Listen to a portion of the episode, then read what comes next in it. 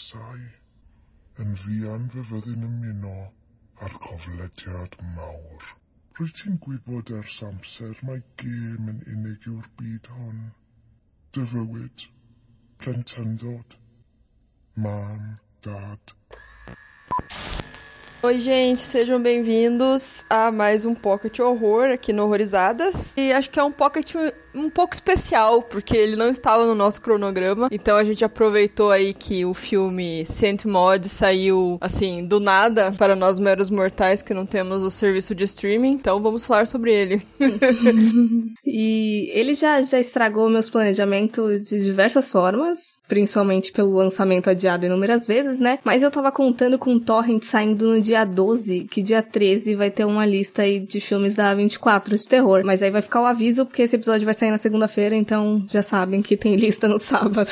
e a sinopse dele é sobre a Malde, que é uma jovem enfermeira religiosa que se torna perigosamente obcecada em salvar a alma de sua glamurosa paciente Amanda. Sinopse bem superficial. E se você, querido ouvinte, chegou aqui desavisado, sem saber do que, que se trata esse podcast, vai ter muito spoiler. Então, fica um aviso aí. É verdade. Você que estava esperando por esse filme, talvez nunca entrou aqui neste, neste podcast, fique o aviso aí, porque, né, não poupamos os spoilers. Exato, e quer falar o que você achou? Que você não gostou? Que eu não gostei. Eu gostei, mas eu só não. Já vi muita coisa melhor da 24. Só isso. Sim. E muito filme sim. melhor de obsessão e fanatismo religioso, enfim. Uhum. Uma coisa que eu fui sentindo nele é porque, assim, eu fui uma das pessoas que assistiu aquele release tosco fudido filmagem do cinema quando saiu em novembro, né? Porque eu tava muito doida do Cooker nesse filme e eu queria saber o que, que exatamente, assim, eu, eu tava esperando. Eu queria ter noção ali do, do que, que ia vir. E daí. Eu achei ele mediano a primeira vez que eu vi. Aí agora com o Elise decente, eu acho que prestando mais atenção nos detalhes que até eu não consegui prestar atenção porque a, a imagem era muito ruim, Aí ele melhorou. Então eu gostei mais agora. É, eu só vi uma vez, né? Então eu não sei que detalhes que você tá falando exatamente, né? Daí a gente vê se eu também não reparei ou se eu reparei, sei lá, porque não. Pode ser que tenha passado, sim, alguma sim. coisa. Eu acho que a leitura mais óbvia foi uma coisa que me lembrou, mas aí eu já peguei desde a primeira vez, que me lembrou bastante o Excision, porque eu senti ali uma megalomania e um complexo de Messias, assim, de aquela relação delas duas com Deus, no caso, foi uma coisa que me lembrou bastante. Eu não sei se teve o mesmo sentimento. Nossa, eu não associei, na verdade. Eu não lembrei desse filme na hora que eu vi, mas faz sentido. Total. Aquela, toda hora que ela começava a rezar, eu, eu lembrava da menina de Excision. É não, pra, é verdade. Na primeira, na primeira vez que ela reza, no começo, eu tive essa lembrança. Só que eu não associei com essa parte da megalomania aí, desse negócio que você falou. Mas é verdade, eu acho que eu, na hora que eu escutei ela falando Dear God, pera lá, eu vi alguma coisa faz pouco tempo. Exato. E também sobre a repressão sexual. Mas eu acho que aqui é muito mais sobre repressão, de fato, do que sobre o fetismo lá da, da menina do Excision. Eu senti ali que ela tinha. Eu não sei se, se você também subentendeu, mas eu cogitei até na possibilidade dela ter tido uma queda também pela primeira mulher que ela matou. Eu não sei de onde eu tirei isso, mas foi uma coisa que ficou na minha cabeça. Por que, mas por que, que você achou assim? O que, que faz sentido nisso? Eu acho que por ela ter feito o que ela fez, sabe? Ela já, já trabalhava como enfermeira há um tempo. Eu imagino para ter acontecido deve ter tido algum alguma coisa a mais. Pareceu para mim que ela sofreu alguma espécie de trauma no trabalho. Uhum. E aí ficou louca das ideias e começou a, a, alucinar aquelas coisas todas que mais pra frente a gente pode até falar lá daquela cena do quando ela mata, né, a, a mulher que ela cuidava, né, a, a que tava com câncer, a Amanda. Amanda, exato. Então eu, eu não sei, para mim que foi mais isso, assim, ela teve alguma coisa no trabalho referente a uma morte que ela se culpou ali e ficou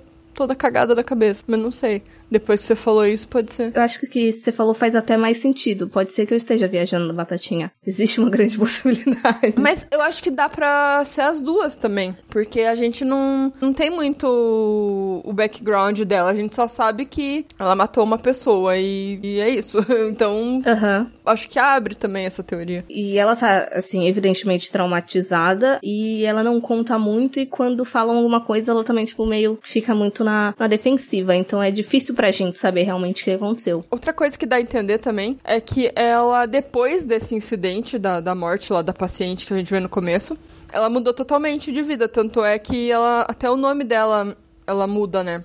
Ah, é, ela coloca como molde e era outro, né? Então, assim, parece que ela colocou ali alguma coisa na, na cabeça, talvez de matei alguém, agora eu vou tentar salvar as pessoas, sei lá, pelo menos a alma delas. Então ela meio que despirocou nesse sentido e, e meio que mudou de vida ali naquele momento. Foi uma coisa que me passou batido. Tipo, quando você comentou, veio na hora, assim, na hora que a, que a Joy chama ela, que era outro nome mesmo. Mas faz sentido se a gente pensar em nessas seitas, às vezes, que o pessoal entra e um dos. Da- das principais características é, é o abandono total de quem você era antes. E a galera muda de nome com uma certa frequência. Até poderia ter falado alguma coisa de seita, seria legal, né? Aham. Eu acho que tá muito ali porque ela é tanto um seguidor, tanto quanto o próprio líder. Que é nisso que eu te falei de complexo de Messias, pô, ela se acha salvadora, assim. Eu tenho um contato direto ali com, com Deus e vocês têm que ouvir o que eu tô falando. E quando ela cria aquela obsessão, parece que é muito. Ah, eu não consegui salvar aquela outra paciente. Agora eu preciso salvar essa pessoa. E ela, quando ela conversa com Deus, é meio que sempre a mesma coisa, né? Ah, eu sei que o senhor tem algo a, a mais pra mim. Uhum. Ela tem aquela fé de que ela não nasceu só pra aquilo, né? Tanto é que eu acho que é por isso que ela é enfermeira, né? Tem toda essa questão de cuidar das pessoas, né? Sim, sim, sim. Deve ter sido até um caminho óbvio na, na lógica irracional dela. E quanto aos detalhes, uma coisa que eu não consegui ver, pode ser que seja só memória ruim, mas o, o deus ali que se manifesta naquele inseto foi uma coisa que eu não consegui enxergar mesmo, eu acho, visualmente falando, na- no primeiro release zoado. Então foi um, um impacto maior que eu tive nessa segunda vez. Você diz alguma imagem? Não, eu lembro do besouro. É, então, tem uma hora que o besourinho tá andando, aí meio que ela segue ele com o olho, ele começa a falar com ela. Ah, tá, tá. Uhum. Então, tinha sido só uma voz aleatória ali. Eu não. Mas o besouro mesmo também eu nem tinha visto ele no, no release, porque a imagem tava muito ruim. Ah, tá. Sim, sim, entendi, é verdade. E assim, é, eu achei que não era algum deus, eu achei que era o diabo. Você achou que era o diabo? Aham. O besourinho ou o falando com ela? É, é, eu falando com ela. Hum.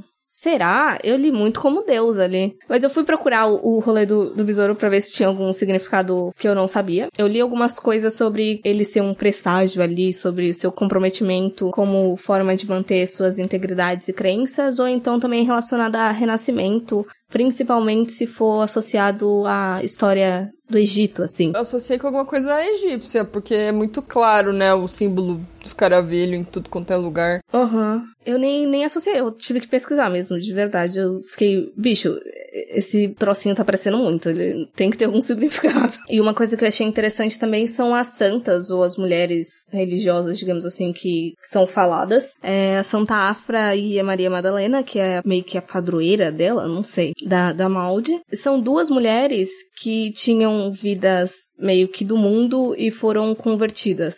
E eu achei isso interessante pela questão da, da sexualidade, da repressão dela. Sim, sim. Eu só me liguei da Maria Madalena mesmo. Mas sim, com certeza. A Santa Afro tive que pesquisar porque eu nem sabia quem era ela. Também eu não sabia, não. Eu não sei, mas esse filme também me, me pareceu. Ai, como que eu posso explicar? Aquelas horas que ela sente Deus, assim, pareceu um negócio muito pornográfico, sei lá. Não sei. Então, menina, então. Eu fiquei notando isso também. Ainda mais quando ela sentia as coisas e ficava tendo lembranças dos momentos com a Amanda, né? Aí eu falei, gente, essa menina tá interpretando ali a, a possível. possível interesse amoroso dela, né? Um- uma questão de desejo, de uma maneira muito errada. Achando que era, ai, o toque divino, quando na verdade era fogo na bacurinha. Um negócio meio profano, assim, né? Sei lá. sei lá, e aquele Jesus crucificado com um tanquinho também. Fiquei tipo, mano, sei lá, parece muito um bagulho muito. Herético. Sacrílego. É, sei lá, exato. Sim. Outra coisa que eu gostei de ter notado foi uns arranhões que ela tem no pé na barriga, ali no ventre. Também me remetendo muito uma questão de, de automutilação e de, de repressão também. Autopunição, né? Que ela ajoelha no milho para rezar. Sim. Nossa, aquela cena dela colocando as taxinhas no, no papel Caralho, me deu uma agonia de pensar naquilo. Eu lembrei automaticamente de quando a gente pisa num Lego. É uma das piores dores. É horrível.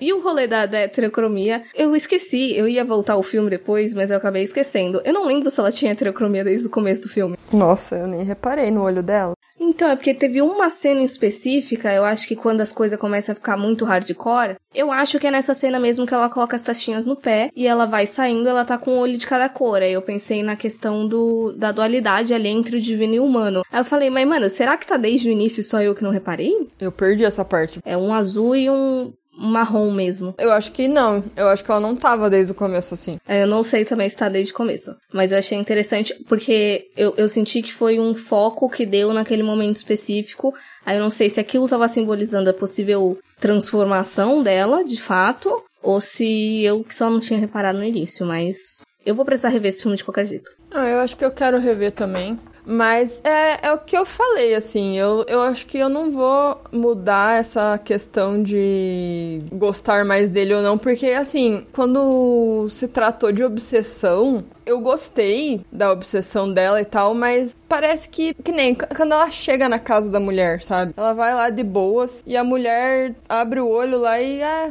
Tá, beleza. Você tá aqui. Você não vai nem se assustar com a mulher que invadiu a sua casa. Eu não sei. E assim, ela também quer se reaproximar da, da mulher, né? Por conta da outra lá, daquela outra que tá cuidando dela. Aí ela vai lá, conversa com a mulher, assim, mas tá, beleza. Você sabe onde, onde ela mora e tal. Eu não sei por que, que você precisava fazer uma conexão. Então, ali eu, eu li como uma questão de desejo mesmo, de que ela tava querendo saber se a mulher tava escrotizando a menina. Quando ela falou que tava dando tudo bem e tudo mais, ela tem aquela mudança de comportamento. Então eu li mais assim, que ela tem um evidente ciúmes ali na questão da, da Carol, acho que aquela moça com que a Amanda se relaciona. E e tava ali meio esquisito. Mas eu gostei do filme, não, não, é um filme ruim, não. Eu não vi com hype, assim, porque o, o, hype que eu tive dele foi quando eu ouvi falar que ia sair um outro filme da A24, que eu acho que final de 2019, sabe? Que foi quando ele apareceu o pôster. O pôster já, já tava pronto e o filme nem sinal, né? Aí eu falei, nossa, interessante. E aquele hype todo do Summer, né, hereditário, né? Você já fica, nossa, mais um filme da A24, né? Vou ficar de olho, né? Então eu acho que isso acende muito muito hype da galera, né? Mas daí foi uma coisa assim, eu acabei esquecendo dele, porque demorou uma caralha de tempo, né? Então, isso eu acho até um, uma coisa. Não digo que é errado, mas é meio foda quando você sabe que vai lançar um filme, mas demora, tipo, mais de um ano para isso acontecer e você espera demais. Eu acho que muita gente vai com as expectativas lá em cima por conta dessa espera gigante, sabe? Eu acho que é muito melhor o filme simplesmente cair assim né, na tua frente. Daí acho que não dá tempo, sabe? Do hype. É, eu acho que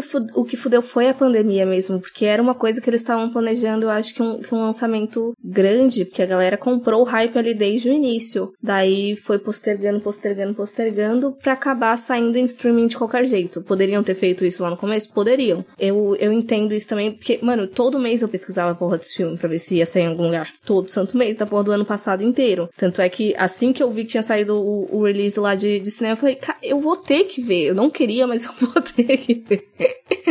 Eu entendo as críticas de que a gente já viu obsessão, a gente já viu possessão, a gente já viu fundamentalismo religioso sendo trabalhado de maneiras muito mais diferentes, intensas e tudo mais. Então, eu acho que o que me saltou mesmo o que me fez gostar bastante dele foram essas temáticas alinhadas à questão da, da repressão sexual, que eu acho que trabalhou muito bem. A maioria das coisas que pulsavam ali no filme eram referentes principalmente a repressão, e eu gostei disso. E outra coisa também, falando de hype ainda, eu entendo que muitas vezes o hype é culpa de marketing, né? Às vezes também a gente acaba criando expectativas de graça, né? Mas muitas vezes eu acho que o marketing do filme acaba cagando, né? Aí, eu não sei se você viu, mas eu, eu postei um stories hoje. Eu não vou falar onde que publicaram isso, mas falando Saint Maud, o filme comparado ao Exorcista, uma coisa assim, vai ser lançado dia 13 de fevereiro. Não é saudosismo ao Exorcista de achar que, ai, não vai sair nada melhor nunca, não tem nada a ver com isso. Mas qual é única ligação desse filme com o Exorcista? É a, a, questão da religião, né? Exato. Não tem mais nada. Então, o que que os caras. Eu não entendo essa, essas coisas, sabe? É muito ridículo isso. Uhum. E eu acho que não envolve nem saudosismo mesmo, porque a gente também já viu inúmeras vezes sendo comparado tanto com a bruxa hereditário. E assim, por motivo nenhum. Às vezes, ah, só porque é um folk horror, de repente, ai, é comparado com a bruxa. Não, bicho. Não façam isso. É bem isso. Tá que a bruxa é um ponto de referência para muito folk horror pra, pra tentar explicar o que que é, né? É. Pra galera que não, não conhecia, é, é, a bruxa. Então eu até entendo quando a galera tenta explicar esse estilo de filme. Ah, você já viu a bruxa? Então, é aquilo. Não, explicação e, e exemplificação é justificável. Agora pegar e falar, tipo, tal filme é o novo tal, não. É. E assim, eu não sei porque, talvez eles tenham achado que é um. Parece com o exorcista, por causa da cena da cama. Que é, eu achei uma das melhores cenas, porém ela é muito breve. Eu fiquei. Eu senti um pouco de falta, de um pouco mais, sabe, daquela parte do final. Que ela tá possuída, mas não tá. Uhum. É, que é na alucinação dela. Eu gostei muito daquela cena, mas. Sim, sim, sim. Sabe o que eu acho engraçado? Que aquilo do Lady me lembrou muito mais clímax do que o Exorcista. Nossa, por que, que você te lembrou esse filme? Eu vi esse filme mesmo. Porque ela começa a fazer uns bagulho no chão e, e fica toda se esfregando ali antes dela começar a levitar. É essa cena que você tá falando? Aquela cena que ela vai visitar a mulher. Ah, não, não, não. Eu achei que tava falando da cena em que ela começa a levitar. Não, é a cena que ela chega lá na mulher, lá na casa da mulher. Entendi. Eu acho que talvez aquilo ali tenha lembrado mais exorcistas, porque era uma mulher na cama possuída, né? Então é um uhum. padrão, né? tipo, vários filmes de exorcismo tem isso. É. Talvez aquilo tenha acendido as pessoas a quererem comparar, mas, mano, nada a ver. É. Mas eu adorei aquela cena. Eu achei muito boa, porém ela foi muito breve. Eu achei que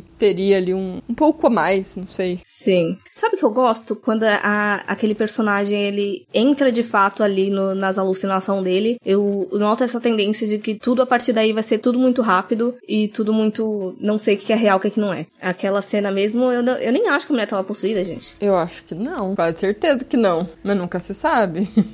Devido ao final do filme, eu acho que não. É, não. E antes da gente comentar do, do final em si, ele me lembrou muitos filmes que a gente falou daqui, inclusive, mas não porque se assemelha de fato, mas eu acho que elementos específicos, como eu já, já citei do Excision lá, eu lembrei um pouco de Anything for Jackson pela premissa de querer subverter já uma questão consideravelmente batida, disso de, de possessão, exorcismo, sei lá.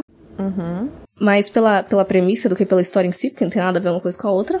E eu lembrei de Ro também, daquele Soul. Aham. Uhum pela questão final do fogo ali que me fez discutir um pouco interiormente, assim, na questão de divindade, de fogo divino e tudo mais. É, faz sentido. Nossa, aquele final foi zoado, cara. Mas foi muito massa. Você acha zoado? Em que aspecto? Não, não zoado ruim. É... Zoado meio tenso? É, é, acho que eu não usei a palavra certa. não, mas foi zoado de ver, sei lá. Foi, foi, foi complicado. Foi, mas foi muito rápido também. É que eu tenho uma agonia muito grande com pessoas queimando vivas. Mas entrando aí mesmo no final dessa cena do fogo, eu achei interessante e eu queria saber de você o que, que você entendeu, porque ali tá uma questão toda não bonita, porque não é bonita uma pessoa queimando, mas meio romantizada como se tivesse dado certo na, na alucinação dela. E de repente tem um frame ali muito rápido de um bagulho completamente diferente. O que, que você entendeu disso? Eu lembrei daquele filme Anjos e Demônios, quando o, o padre lá bota fogo nele mesmo. Eu não lembro dessa, dessa cena específica, não, mas eu lembro do filme. É, eu não lembro se é mais pro final, se eu não lembro. Só sei que ele vai lá, taca um treco inflamável nele e taca fogo. Uhum. Ela tentou ali, de alguma forma, se punir, porém, ela teve aquela alucinação que ela tava é, envolta por fogo e como se ela estivesse ali sendo realmente é, adorada pelas pessoas. Uhum. Então acho que misturou por um momento a alucinação com a, a punição dela ali, né? A gente comprova que é uma alucinação porque aquele um segundo ali aparece ela realmente queimando, né? Uhum. Eu, eu tava lendo como essa quebra mesmo de, de de repente ela percebendo de que nada daquilo era real, sabe? Só que aí depois eu fiquei pensando, e se ela tá indo pro inferno, porque querendo ou não ela cometeu suicídio? Porque dá um, uma diferenciação que não é só na, na ambientação e de, ai, tá mostrando a realidade agora, fica tipo tudo muito preto, né? O fundo e tudo mais. Eu falei, gente, aquilo dali não parece a realidade do que tá acontecendo. Aí eu fiquei cogitando nisso. Realmente. Ou para ela era o inferno, porque assim, ela tem aquela fé que é, as pessoas vão pro céu e pro inferno, porque ela é, tem uma religião, né? Ela, é, ela segue uhum. a religião, então talvez para ela, não, não que isso tenha acontecido no filme, mas talvez para ela, sim, ela tenha pensado, caralho, eu, tô, eu me matei, eu tô, tô morrendo aqui, eu vou pro inferno. É. Mas faz todo sentido aquela representação dela no fogo e aquele, aquele fundo preto. Uhum. Me veio outra leitura agora, por causa de uma coisa que você falou aqui, de, de que você achou que era o demônio falando com ela, que de repente poderia ser o demônio falando com ela, tipo, o tempo todo, e, e ela tá possuída ali, e era ele que tava influenciando ela e ele só levou de volta, assim. Tipo, não tinha Deus no rolê. É, porque é o que dizem, né, na, na religião, que o diabo engana, então ele pode muito bem ter enganado que era Deus Uhum. Se a pessoa tem uma mente muito fraca, enfim, né? Todo aquele rolê de ser facilmente manipulada. Uhum. Até porque um besouro representar Deus é esquisito, né? É, então. Meio estranha essa escolha pra ser algo divino. É, então. Eu comprei ele mais como algo divino quando eu fui ler, assim, os possíveis significados. Inclusive, mas assim, eu tirei tudo do Google, né? Assim, veracidade zero nas informações que eu vou passar. Mas inclusive tinha toda uma classificação até, tipo, do tipo de besouro que você encontrar, vai ser um tipo de mensagem diferente diferente. Eu fiquei, gente, eu nem tava sabendo desse rolê todo. Pois é, é que assim, eu acho que o Google acaba ajudando porque, mano, você vai saber o significado de todos os bichos, o que, que é o que. É tipo naquele filme O Homem Duplo lá, o Homem. O que é aquele do Jake Gyllenhaal, que tem as aranhas? Duplicado? Não sei, tem o duplo, tem o homem duplicado, tem o homem duplo. Eu sei que é The Enemy em inglês. Então, esse aí. Se você não sabe o que significa a porra de uma aranha no filme, você não vai entender a porra do filme. Exato. Entendeu? Então, ninguém é obrigado. Então, assim, Google. Outra coisa que eu fui pesquisar foi a superlua, porque tem uma hora que ela tá andando na rua quando ela já tá doida das ideias, e a lua tá, tipo, imensa. Eu falei, não faz sentido aquilo dali tá ali à toa. Aí eu fui ler, eu vi que ela pode ter o significado ali de ser um impulso para as capacidades psíquicas. Aí eu, tá. Não sei se eu comprei a ideia, mas ok. É que nem você falou, não tava ali por, por estar ali. Ou era para ajudar na fotografia do filme, sei lá. não sei. pra galera printar e ficar compartilhando nas redes sociais. é. Eu não sei também o quanto é noia, o quanto é de eu querer acreditar e tornar esse filme muito mais importante do, do, que ele seja, mas eu notei que tiveram várias coisinhas ali que foram saltando, que eu não tinha reparado na primeira vez. Provavelmente vou, vou rever de novo, não vou fazer a mínima ideia de como vou interpretar essas outras coisas, mas eu também fico na dúvida, que nem você falou sobre o The Anime. Tipo, a gente não tem obrigação nenhuma de saber essas coisas, então pra quê? Uhum. Mas eu acho legal quando eles põem alguns significados ocultos que podem ou não. Às vezes não significa porra nenhuma e a gente tá procurando coisa onde não tem, né? Mas eu acho que essa é a grande sacada dos filmes cada um vai sentir de alguma forma, né? Então, se você quer encontrar padrão e significado, vai enriquecer muito mais para você do que pra uma pessoa que, tipo, viu o filme como, nossa, sério que esse filme foi comparado ao Exorcista? Vai tomar no cu, sabe? Então, é muito. Sim. Vai, vai muito da experiência de cada um. Exato. E acho que é isso. Minhas possíveis conclusões finais aí é que eu gostei muito mais da questão sexual do que da questão do fundamentalismo religioso, embora eu reconheça a presença de todos eles. É, acho que pode ser que esse filme vá crescer para mim cada vez que eu vá ver, porque eu sei que eu vou prestar atenção em coisas diferentes. Mas ele também não é, tipo, meu Deus, a, a coisa mais inovadora que saiu no terror, porque como a gente já citou aí, tem, tem diversos outros filmes que já trabalharam coisas parecidas.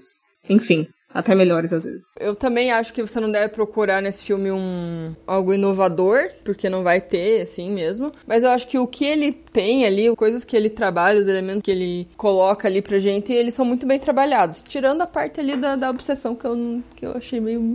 Mas eu, eu, eu, eu gostei do filme, mas eu não vou dizer que eu tava esperando mais, porque eu falei, não fui hypada nem nada, mas, mas eu acho que muita gente vai gostar, com certeza. Mais um aí pra lista. Pra, crescer, pra agregar positivamente no, em 2021. Tinha que ter uma notícia boa no começo do ano.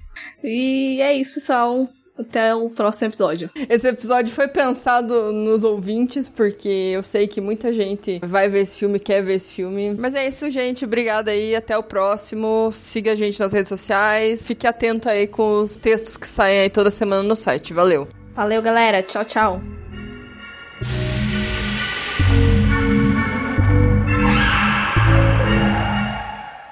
Porque eu senti ali uma megalomania, ou uma mel... Eita lasqueira. Ninguém pediu nada, mas a pedido de, dos, seguidores. a pedido de eu mesma, tá aqui.